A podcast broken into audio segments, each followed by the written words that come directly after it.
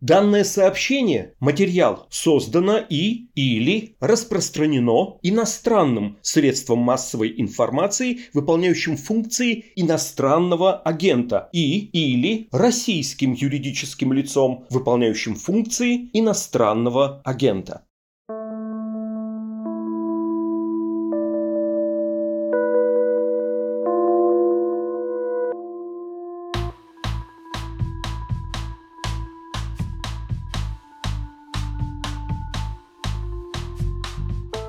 Здравствуйте. Это подкаст «Медузы. Текст недели», в котором мы рассказываем о самых заметных материалах, выходящих у нас на сайте. Меня зовут Александр Филимонов. Бывший президент и премьер России Дмитрий Медведев – политик, которому на пике карьеры удавалось создать образ, возможно, одного из самых либеральных руководителей страны, и на которого возлагала определенные надежды на перемены прогрессивная часть общества. В 2011 году Медведев согласился на так называемую рокировку, вернувшую Владимиру Путину неограниченную полноту власти в России.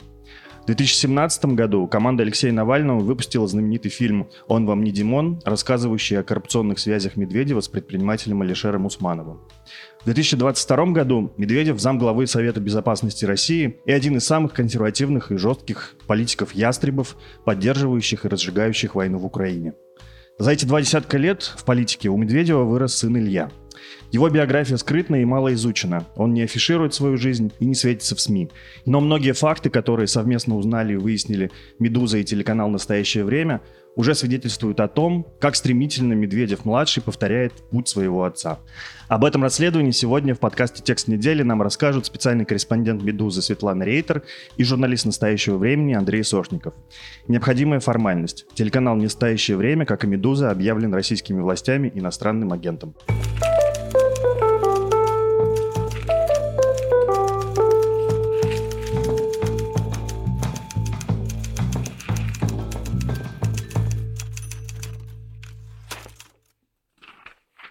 Привет, Света. Привет, Андрей. Привет. Привет, коллеги. Друзья, я, пожалуй, не буду ходить вокруг да около и сразу задам вопрос, который меня начал волновать буквально с первых страниц вашего расследования. Да, Илья Дмитриевич Медведев – человек, которому выпало родиться в влиятельной, обеспеченной семье. Да, выпускник МГИМО, очевидно, мажор, что называется, но без явных понтов и выпендрежа. Все вами опрошенные его однокурсники называют его очень интеллигентным, воспитанным, приятным, тактичным молодым человеком. Очень nice понравится вашей маме, как сказала одна из собеседниц.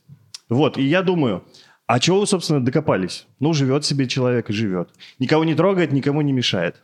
Можно я отвечу? Я так ждала этого вопроса, и никто его не задавал.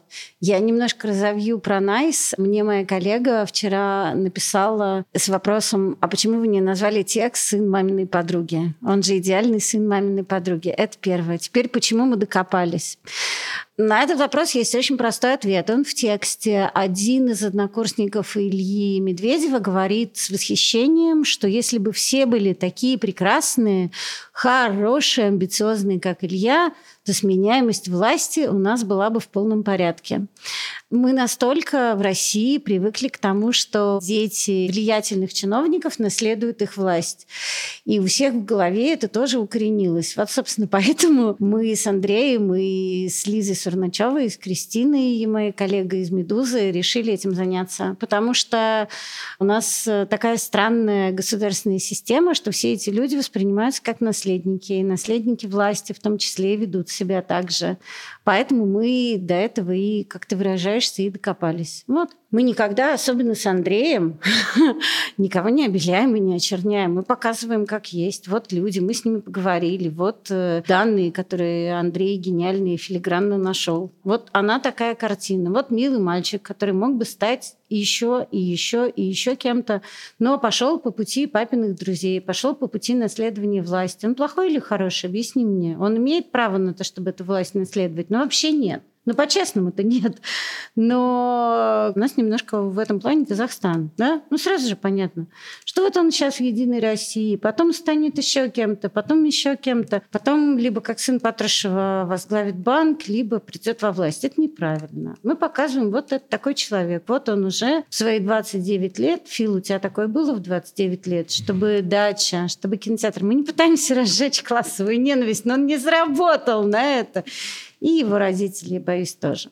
Дело в том, что высота, на которую может забраться Илья Медведев, она определяется им самим в нынешней политической системе России. Вот он чего захочет, он того и добьется, потому что его отец бывший президент, потому что он выпускник МГИМО, потому что ничего не угрожает э, его статусу и власти его отца, и если мы посмотрим, например, Андрея Турчака, сына друга Владимира Путина, который пошел по политической линии сейчас э, генсек э, Единой России, то это один вариант. Если мы посмотрим на дочерей Путина, которые занялись какими-то бизнес-проектами, связанными с наукой, это другой вариант. У кого-то, как у Патрушева, сын занимается еще чем-то, у Бортникова еще чем-то дети занимаются. В общем, да, выстраивается такая система, когда все это, все, чем владеет элита нынешней России, может быть передано по наследству. Поэтому вот такие тексты – это очень маленькая цена за возможность получить все, что ты хочешь в России просто по факту рождения в семье там, Дмитрия Медведева или Владимира Путина кого-то из элиты. Поэтому мы выполняем вот такую функцию. Мы рассказываем о людях, которые потенциально могут получить любой пост, любые деньги, заниматься чем угодно. Я немножко скажу, извини, пожалуйста, Андрей, и даже у тебя, Фил, несмотря на то, что ты работал в ленте, работаешь в «Медузе», возникает этот вопрос, а вы почему до него докопались? И у многих так. Меня спрашивают, говорят, но он же не очевидный злодей. Я говорю, он не злодей, ребят, минутку. Когда его однокурсник в тексте, может, я недостаточно артикулировала, говорит о сменяемости власти, он как раз говорит, что вот в этом случае власть передадут нормальному чуваку. Если бы все такие были, а, было бы как хорошо. Никому в голову не приходит, что он не имеет никакого права на это. Ну, наш же там говорит прекрасный источник, что кто бы его взял во ВКонтакте в 23 года, кому он нужен. Извини, Андрей, что я тебя перебила, продолжай. Да, но во ВКонтакте наверняка много 23-летних людей, но важно, что наши источники э, не знают, чем он там занимался. Вот люди, которые действительно заслужили того, чтобы работать во ВКонтакте, прекрасные программисты, там, менеджеры и так далее, они без понятия, чем Илья Медведев занимался в их компании, получая достаточно приличную зарплату. И второй момент, почему все это важно, так уж выпало, что Илья Медведев э, живет э, в одном из коттеджей, который структура его отца – получила от структуры предпринимателя Игоря Юсуфова. Это, конечно, в любой стране было бы скандалом. Хорошо, давайте по полочкам вы разложите, что к чему вы уже успели выяснить. Во-первых, мне интересно, поскольку Илья Медведев очень закрытый человек, какие источники вы использовали, на основе чего мы знаем все факты, которые вы приводите в этом расследовании? Ну, там на самом деле все очень просто. Я отвечала за самые несложные источники. Это за общение с людьми. То есть там есть люди, которые, тут я буду говорить очень аккуратно, знакомы не... да. с Ильей Медведем, давайте я просто так скажу. Однокурсники, там большой курс. В общем-то, ну, разной степени знакомые, разного временного периода. Надо сказать, что нет ни одного под своим именем. Ну, это неудивительно. Ну, да, да, да. Мне кажется, это, сторону, это, да. ну, это правда неудивительно. Угу. Ну, а как? Это большое человеческое спасибо за то, что они вообще поговорили, я так скажу, потому что нас люди не очень любят связываться с властью, ей вредить, и для нас хочется сказать, это работа, а для них нет. Поэтому в каждом случае, когда такие источники говорят, это очень ценно, потому что для них это такой, ну, я сейчас очень пафосно скажу, но небольшой такой подвиг. А дальше были сложные источники, за них отвечал в основном Андрей. Да, вот еще очень важно сказать, что у нас э, была и есть третий соавтор Лиза Сурначева, да, которая... которая... я должен отметить, к сожалению, отдельно признана Минюстом иностранным агентом. И Лиза Сурначева отвечала за источники во власти в РПЦ, что во многом синонимично. А о сложных источниках, мне кажется, Андрей расскажет с удовольствием. Сейчас э, работа по любому герою, вне зависимости от его статуса, сводится к поиску его цифровых следов. И с Ильей Медведевым было очень сложно, потому что у нас не было ни его номера телефона, ни его актуального адреса электронной почты. Это сильно осложняло поиск цифровых следов. Это вот любая информация, которую он оставлял где-то в интернете или которая попала в утечки, часто вопреки даже воле человека. Есть утечка гемотеста, где очень э, много людей, сдававших тесты на коронавирус в Москве. Там нет Ильи Медведева, но есть много людей из э, его круга. Есть утечка Яндекс Еды, где много людей из круга Ильи Медведева, включая его девушку, но нету самого Ильи Медведева. И много таких источников, где мы пытались его найти, но не нашли. Тем не менее, собрав некий общий круг людей вокруг него, мы смогли найти аккаунты в приложении по оценке вина, где можно оставлять рецензии на различные напитки, в первую очередь на вино. И там Илья Медведев и его друзья, и это было нам лишним доказательством к тому, что говорили источники про его интерес к винодельческому бизнесу.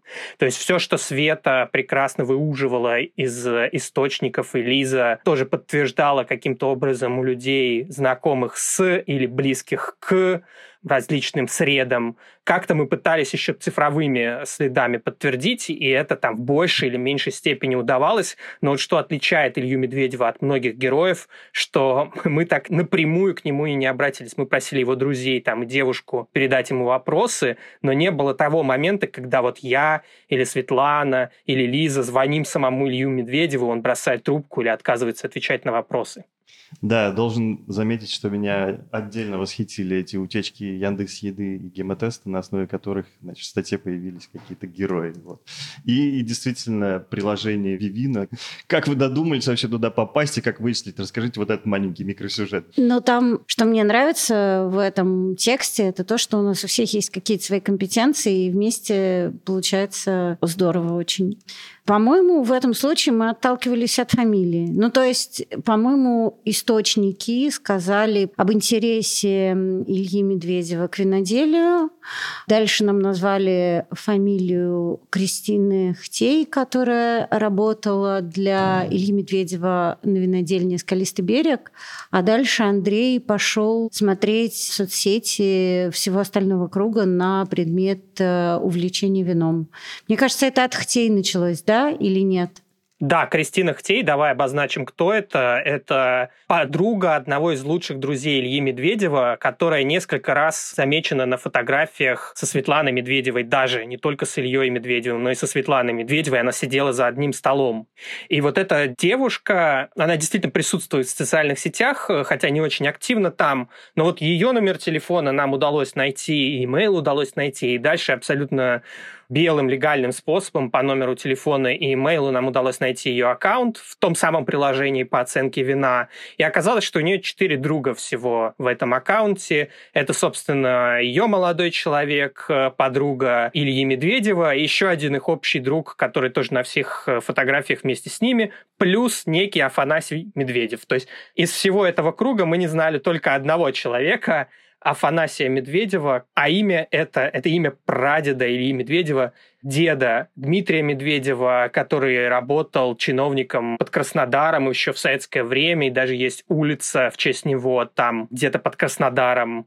Плюс мы заметили, что человек, Афанасий Медведев, оценивая вино, сам его фотографирует, не берет снимки из интернета, а прям за столом на смартфон снимает.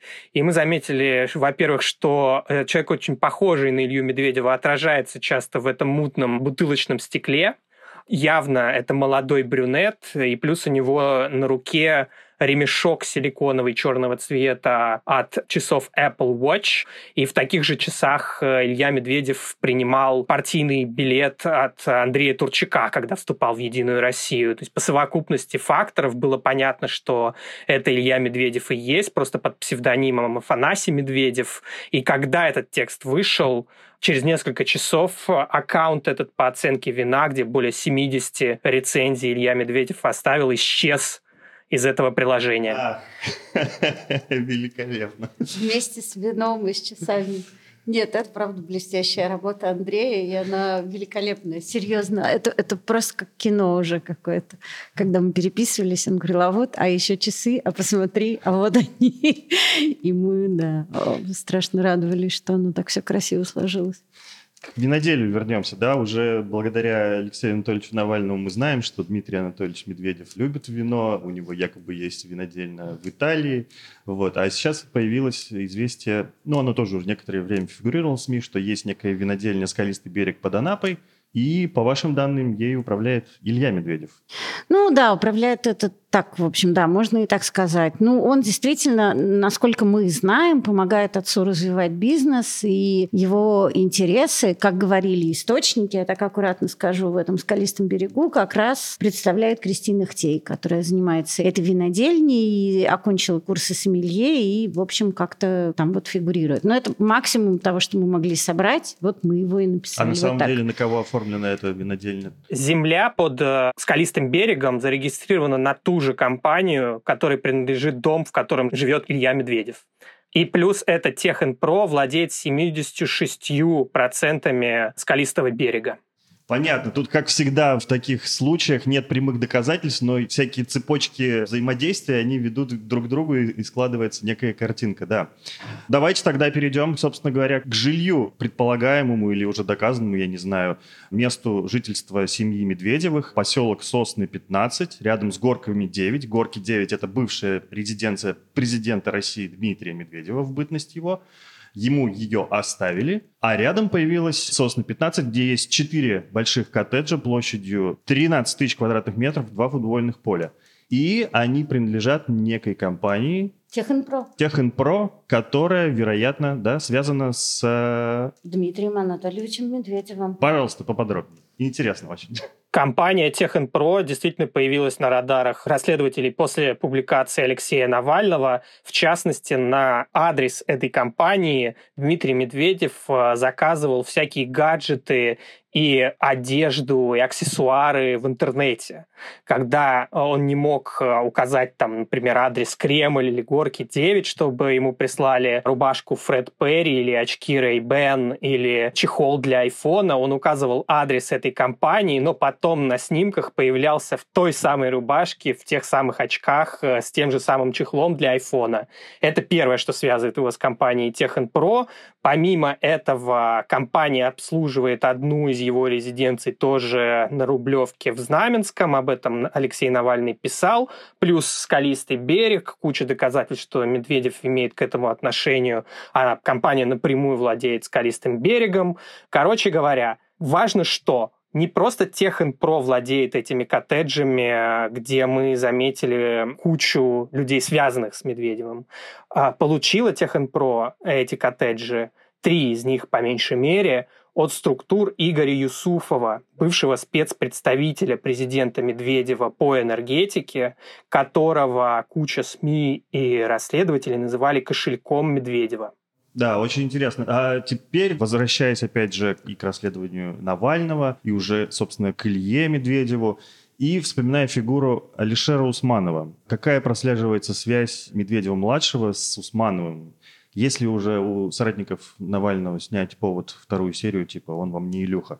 Я не знаю, но мне кажется, он пока такого уровня чиновничего не достиг, и доходы у него пока так себе. Но вы пишете про Там то, что... 226 тысяч рублей Вот, про в работу, месяц. про работу. Где Ну, работает Илья Медведев? У него два места работы из тех, что указаны в утекших в сеть налоговых базах. Это MY Group. И первой его работой была корпорация ВКонтакте, которая долго принадлежала Алишеру Усманову. Он работал там в Mail.ru, и он работал там во ВКонтакте в общей сложности, мне кажется, если я ничего не путаю, год с лишним, ну, где-то около двух, может быть. И это то, о чем мы говорили в самом начале. Мы поговорили с э, довольно большим количеством источников, и никто не знает, чем он там занимался. Но в выписке из налоговой, которая есть в сети, это место работы указано в качестве его места работы. Ну и источники во ВКонтакте подтверждают, что он действительно там работал, только мы пока не знаем кем. Это первая связь. Причем У него, как у отца, был интерес к стартапу и к инновациям, поэтому можно предполагать, что он планировал заниматься чем-то инновационным в области новых и там информационных технологий, да, по крайней мере, источники говорили, что на эту тему он собирался писать диплом и, кажется, одну из научных работ, но в МГИМО нам не ответили, к сожалению. Может быть, имеет право, может быть, нет, не знаю, тут сложно. Вот поэтому он выбрал такое место работы. Мне кажется, вот это вот первая очевидная связь. Плюс еще есть источник, который рассказывал нам о том, что он встретил Илью Медведева в башне «Империя», а в ответ на вопрос, что ты здесь делаешь, Илья Медведев сказал, я здесь работаю, занимаюсь стартапом и инновациями, и башня «Империя» ее строила компания, связанная с Лишером Усмановым, и плюс к этому там долгое время собирались размещать мегафон. То есть они должны были там сидеть, это должна была быть их э, штаб-квартира. Это, конечно, косвенное доказательство. Есть еще более интересные доказательства, найденные Андреем, как и все интересные доказательства в этом тексте. Это работа девушки Ильи Медведева, Яны Григорян, которая работала в компании Core Class. Core Class входит в X-Holding. X-Holding принадлежит Черепенникову. Но это, в общем, человек, плотно связавший свою жизнь изначально с киберспортом, а потом плотно связавший свою жизнь с Илишаром Усмановым, со всяким Сормом и со всем остальным. Это такой прям бизнесмен в этом смысле, очень-очень известный. Вот. У него, на самом деле, очень много разных компаний в холдинге, там Ford, Цитадель, у него разные интересные бизнес-партнеры, типа сына главы службы экономической безопасности, Федеральной службы безопасности Королева. Ну, в общем, там у него все красиво. Все красиво и все очень хорошо. Вот. И у него работала Яна Григорян. Есть вот эти вот три истории, которые показывают на то, что он был плотно связан в начале своего пути карьерного с Алишером Усмановым. А это что-то серьезное или, какая или просто фиктивная работа? Источники говорят, что они его там ни разу не видели. Чем он занимался, никто не знает. Правда, причем там были источники разного уровня. От простых до более, скажем так, сложных. И сложные, и менее сложные, и более сложные. И вообще никто его не видел. А мы спросили достаточное количество, мне кажется, потому что в общей сложности, наверное, это было 10, наверное, человек. Я понимаю, что в ВКонтакте огромная корпорация, там работают тысячи людей, но мы очень правильно и точечно спрашивали, поверьте. Никто его там не видел, не слышал. Ну, если я понимаю так, налоговые данные, что значит во ВКонтакте... Что он там работал, да, за него 100 платили. 100 тысяч рублей в месяц. А, а 226 и, еще потом в мейле. Да, это в мейле. 226 вполне себе а? получал. Ну нет, вы же там еще пишете про некоторые проекты. Собственно, собственно, про них интересно. Вот в частности, то, что, например, Илья Медведев также не чужд музыки, как и его папа, но вместо классического хард-рока предпочитает, как я понимаю, рэпчик или там группу «Серебро» условно. Вот у него, как говорят ваши источники, есть друг или партнер Константин Сидорков, директор по музыкальным проектам ВКонтакте. Есть ли у них какие-то интересные музыкальные проекты? Насколько я понимаю, Константина Сидоркову. И я боюсь ошибиться, но мне кажется, его функция основная такая. Он делает верифицированные страницы разных всяких знаменитых людей. В частности, они вместе с Ильей Дмитриевичем Медведевым делали верифицированную страницу во ВКонтакте Дмитрия Анатольевича Медведева. Какая То увлекательная есть... работа. Ну, может быть, между прочим. Может Ладно. быть, это увлекательно. Я не знаю. Может быть, это правда очень интересно. Серьезно. Поэтому в основном его задача, если я правильно понимаю, состоит в том, чтобы общаться с разными селебрити, коммуницировать, чтобы представлять их э, вот эти вот э, страницы с галочкой в ВКонтакте. И все проекты у него с этим и связаны. То есть это такой GR-PR, если я правильно могу сказать. Но он действительно очень известный в среде музыкантов и очень влиятельный. И нам говорили, что что Илья Медведев с ним дружит на личном уровне, что вполне себе понятно, и что у них могли быть совместные проекты. Я распишусь тут в собственном бессилии и скажу, что нам не удалось выяснить, были ли совместные проекты и какие они были. А касаемо группы «Серебро», у нас был прекрасный диалог с Андреем Сошниковым, который написал, а почему мы все решили, что он любит группу «Серебро»? Может быть, он на выпускной хотел заказать «Linkin Park»? Я сказала, за полтора миллиона рублей, и мы все написали сказали ха-ха-ха. Про группу Linkin Park, э, между прочим, говорил сам Дмитрий Медведев, что его сын подсадил на их творчество. Вот я ждала этого дополнения, но даже журнал «Татлер», я раскрою страшную тайну, а мы очень любим «Татлер», даже журнал «Татлер» сто лет назад, описывая выпускной МГИМО, писал, что группа «Серебро» выступала по заказу как раз Ильи Дмитриевича Медведева. Поэтому все четко у нас с «Татлером». Небольшой секрет оказался, да. Нет. Я нашел музыкальный проект, который я хотел упомянуть в вашем тексте. Это звукозаписывающий лейбл «Флава». Был такой бизнесмен, и по-прежнему есть в Петербурге Борис Зингаревич. Он основатель лесопромышленной группы «Илим», где в 90-е годы работал Дмитрий Медведев. И у этого Бориса Зингаревича есть сын Максим, рэпер, сын рэпер. Он э, дружит под псевдонимом Макс Картер во ВКонтакте с Ильей Медведевым, и на куче фотографий его видно с э, окружением, свитой Ильи Медведева. Плюс один из ближайших друзей Ильи Медведева является совладельцем этой самой Флавы, которая выпускает хип-хоп альбомы. В частности, они выпустили альбом э, такого Жака Энтони интересный очень рэпер. Мы об этом в тексте не пишем, но в подкасте скажу, потому что он начинал свою карьеру вместе с другим интересным рэпером Максимом Бойко. Так вот этот Максим Бойко недавно только вышел из американской тюрьмы по обвинению в отмывании кучи денег, полученных в результате хакерских атак на банковскую систему США. В общем, вот так через несколько рукопожатий настолько разные люди по своей судьбе и своей деятельностью оказываются, ну, не знакомы, а связаны, скажем так. Мы не знаем, работает ли в медиагруппе «Флава» Илья Медведев и влияет ли он, скажем, на репертуар альбомов, выпускаемых там, но что такое предприятие есть, и что Илья Медведев дружит с его основателями обоими, это очень легко доказывается, и мы об этом в тексте пишем. А ты их музыку слушал? Слушал ли я альбом «Дорого», латиницей написано, рэпера Жака Энтони? Да, я послушал один трек. И как? Гениально, абсолютно гениальный альбом. Всем советую. Мы после подкаста обязательно тоже ознакомимся. Кстати, э, расскажите, пожалуйста, про ближний круг, и вы рассказываете о том, насколько они все разные оказались судьбы интересные. Вот тут двое его ближайших друзей по институту, Илья Труфанов и Иван Коптенко. Как у них складываются дела? Тут есть одна вещь, которую мы не написали в тексте. Мы для подкаста просто переберегли парочку, что у них внутри тусовки, как это называется, начался какой-то раскол, и у них тоже есть партия, как это принято говорить, голубей, ястребов. И Коптенко в партии голубей говорят источники, а его друг Илья Дмитриевич, он уже как-то приближается к ястребам. Вот. Но это то, что не докажешь, не напишешь, непонятно. Но я скажу так, что никто из людей из ближнего круга, из тех, кто остался в Москве, недовольства вторжением или поведением Дмитрия Анатольевича в телеграм-канале или где угодно, публично или как угодно не выражал. Ну, то есть вот так, чтобы это до нас долетело.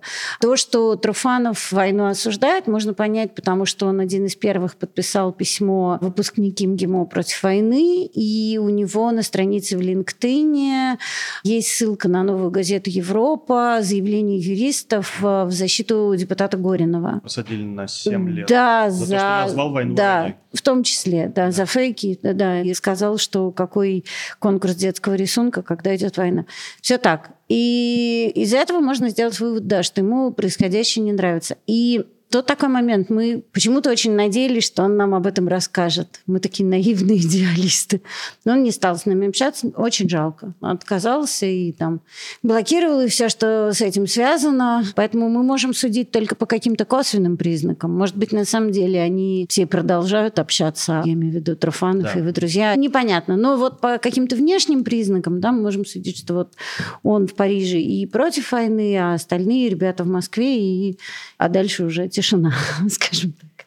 Я еще добавлю, что мы находили почту и номер телефона одного из людей, близких к Илье Медведеву, в утечке спонсоров фонда Алексея Навального. Но сразу скажу, это ничего не значит, потому что когда люди отправляли деньги, можно было указать любую почту и номер телефона, и доказательств, что это было сделано осознанно, у нас нет, но с другой стороны, могло быть сделано и осознанно. Тут уж э, читатели сами и слушатели наши могут предположить, э, действительно ли у такого человека, как Илья Медведев, и вот по тому портрету, который мы попытались написать, могут быть друзья даже из оппозиционной среды. Когда я общалась с источниками, их было довольно много, и у меня сложилось ощущение, что многие, я аккуратно попробую сказать, многие недоумевают да, почему вот так произошло. Во-первых, никто из тех, с кем я общалась, не говорили мне все правильно, так и надо, вот, все в таком духе, да, но многие реально недоумевали и не понимали, как так произошло. Ну вот совершенно был вменяемый чувак, там поугарать, пиво выпить. Ну, там действительно большое количество источников, и тут еще огромное спасибо Кристине Сафоновой, потому что у нее оказались тоже связи и трудолюбие, и талант, и вообще она прекрасная, я ее очень люблю. Она очень здорово помогла с источниками, поэтому их было много, и, в общем, все говорили, ну вот, прикольный пацан, поугарать. Вот что потом произошло, никто не понимает. Хорошо, давайте тогда к финальному эпизоду на данный момент, можно сказать, уже в политической карьере Ильи Медведева. Он недавно вступил в Единую Россию. Что это было и что он там делает? Что вам известно? На самом деле, этот вопрос надо было адресовать Лизе Сурначевой, потому что это немножко кусочки. Я попробую за нее ответить, потому что мы часть делали вместе. Зачем он туда вступил? Есть две версии. Значит, был слух, и он достаточно широко разошелся. Я говорю слух, потому что там ну, нет каких-то четких документальных подтверждений. Это не значит, что это неправда, может, значит, что мы просто их не нашли. Но был слух о том, что у него долгосрочная американская виза, чуть ли не грин-карт, и что он живет, э, Илья Медведев, в Америке, и у него там сеть автозаправочных станций и что-то еще. И источники Лизы, близкие к партии говорили о том, что отец Ильи Дмитриевича Медведева, Дмитрий Анатольевич Медведев, решил таким образом пригасить этот слух. Вот смотрите, вот мой сын, вот он все поддерживает, вот он вступает в Единую Россию. Вот вопрос, зачем это нужно Илье? Илье Дмитриевичу мы все-таки не знакомы. Я не знаю. Я правда не знаю. Я думаю, потому что папа попросил. Мы понимаем, что Илья Дмитриевич Медведев, по крайней мере, до последнего времени жил вместе с родителями. Там в коттеджном поселке внутри поселка поселка. Ну, то есть я, опять же, это мои предположения, но если ты живешь с родителями, которые столько для тебя сделали, и ты работаешь у их друзей, и вот помогаешь им, а вот винодельня, ну, конечно, ты им как бы обязан. Вот и все. Мне кажется, это самое простое объяснение. Это не значит, что оно единственно верное, но вот пока так. Долгое время Дмитрий Медведев был даже не номинальным, а вполне себе реальным лидером «Единой России». Сразу же после рокировки он очень активно занимался партийными делами. Сейчас, если верить разным публикациям на эту тему, он уже менее вовлечен в работу партии власти. Но вот э, все-таки что он может сделать такого, чтобы в «Единой России» поняли, что он действительно привержен ее курсу, что его туда не назначили в качестве компенсации от рокировки, а что он действительно хочет из нее сделать эффективную партийную машину. Ну вот он может в эту топку партийную кинуть своего сына, может быть, он как-то поспособствует улучшению ее имиджа. Он же ведь э, для Дмитрия Анатольевича, Илья Дмитриевич, наверное, самый любимый сын, единственный сын, которого он очень ценит. И, может быть, ему показалось, что люди тоже, увидев его с партийным билетом, такого замечательного, про которого так хорошо отзываются однокурсники, люди подумают, что о, прибавилось приличных людей в «Единой России». Там не только те, вот э, недавно было видео из Алтайского, по-моему, края, где кандидат от «Единой России» жалуется, что его избиратели ездят на каких-то ведрах и перекрывают там дорогу, и он не хочет их видеть. Илья Медведев себе такого не позволяет. Люди видят молодого, вменяемого человека с хорошим образованием в часах Apple Watch. Я прошу прощения, что я девятый раз за этот подкаст их вспоминаю. И им кажется, что вот молодежь тоже смотрит в эту сторону. Начнется с Ильей Медведева, может быть, и дочки Путина тоже вступят в «Единую Россию». Катерина Тихонова Тихонова и Мария Воронцова, по меньшей мере. Может быть, и Лиза Пескова задумается о том, что можно по этой ниве пойти. И будет такая прекрасная партия с э, новыми молодыми лицами в представлении вот этой партийной номенклатуры, которая сейчас. То есть для них-то молодежь это что? Это их дети, дети их знакомых. Это не какие-то случайные люди с улицы. И чтобы ее омолодить, нужно, чтобы все дети там работали в этой партии, как Андрей Турчак, который вот настоящий сын маминой подруги. Судя по всему, вам удалось обнаружить аккаунт Ильи Медведева во ВКонтакте. Расскажите, как это получилось? Он похож на настоящий, и не удалил ли он его сейчас тоже после выхода статьи? О существовании аккаунта Ильи Медведева я узнал еще несколько лет назад от э, одного из московских журналистов.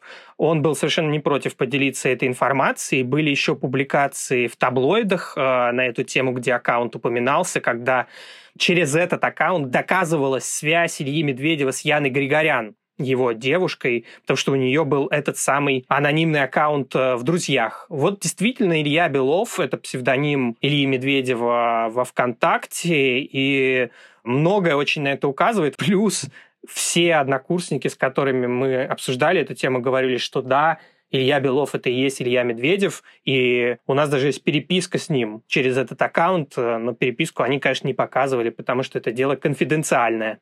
Все, у меня самый последний вопрос. Я очень расстроился, не увидев ответа на него.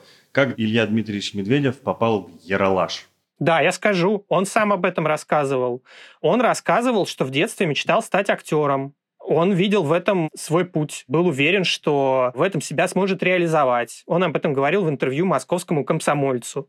Но увидев себя в двух выпусках Яралаша, он понял, что абсолютно никак актерство ему не подходит. Он жутко был недоволен результатом и решил с этим завязать на долгое время. Но как человек, интересующийся актерской средой, он ходил много в театр, и примерно четверть его друзей во ВКонтакте – это актеры и актрисы. Задействовал ли он административный ресурс, чтобы попасть в Ералаш?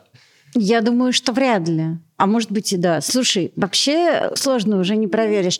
Я легко отобьюсь сейчас одной фразой. Я скажу, что поскольку у него в Яралаше на руке не было часов Apple Watch, для нас он не представлял на тот момент никакого интереса. И Андрею предлагаю с этим согласиться. Да, соглашусь. Надо заметить, что когда он снимался, Яралаш никаких Apple Watch Никого еще не, не было в проекте. Что-то должно было быть. Спасибо за внимание. Это был подкаст «Текст недели». «Медуза» не прекращает свою работу, несмотря на блокировки и военную цензуру. Вы можете поделиться этим материалом, просто отправив родным и знакомым ссылку на подкаст на любой удобной стриминговой платформе. Или переслать его текстовую версию в формате PDF тем, кто не может пользоваться VPN. Помочь нашему изданию можно по адресу support.meduza.io. Еще раз спасибо и до новых встреч.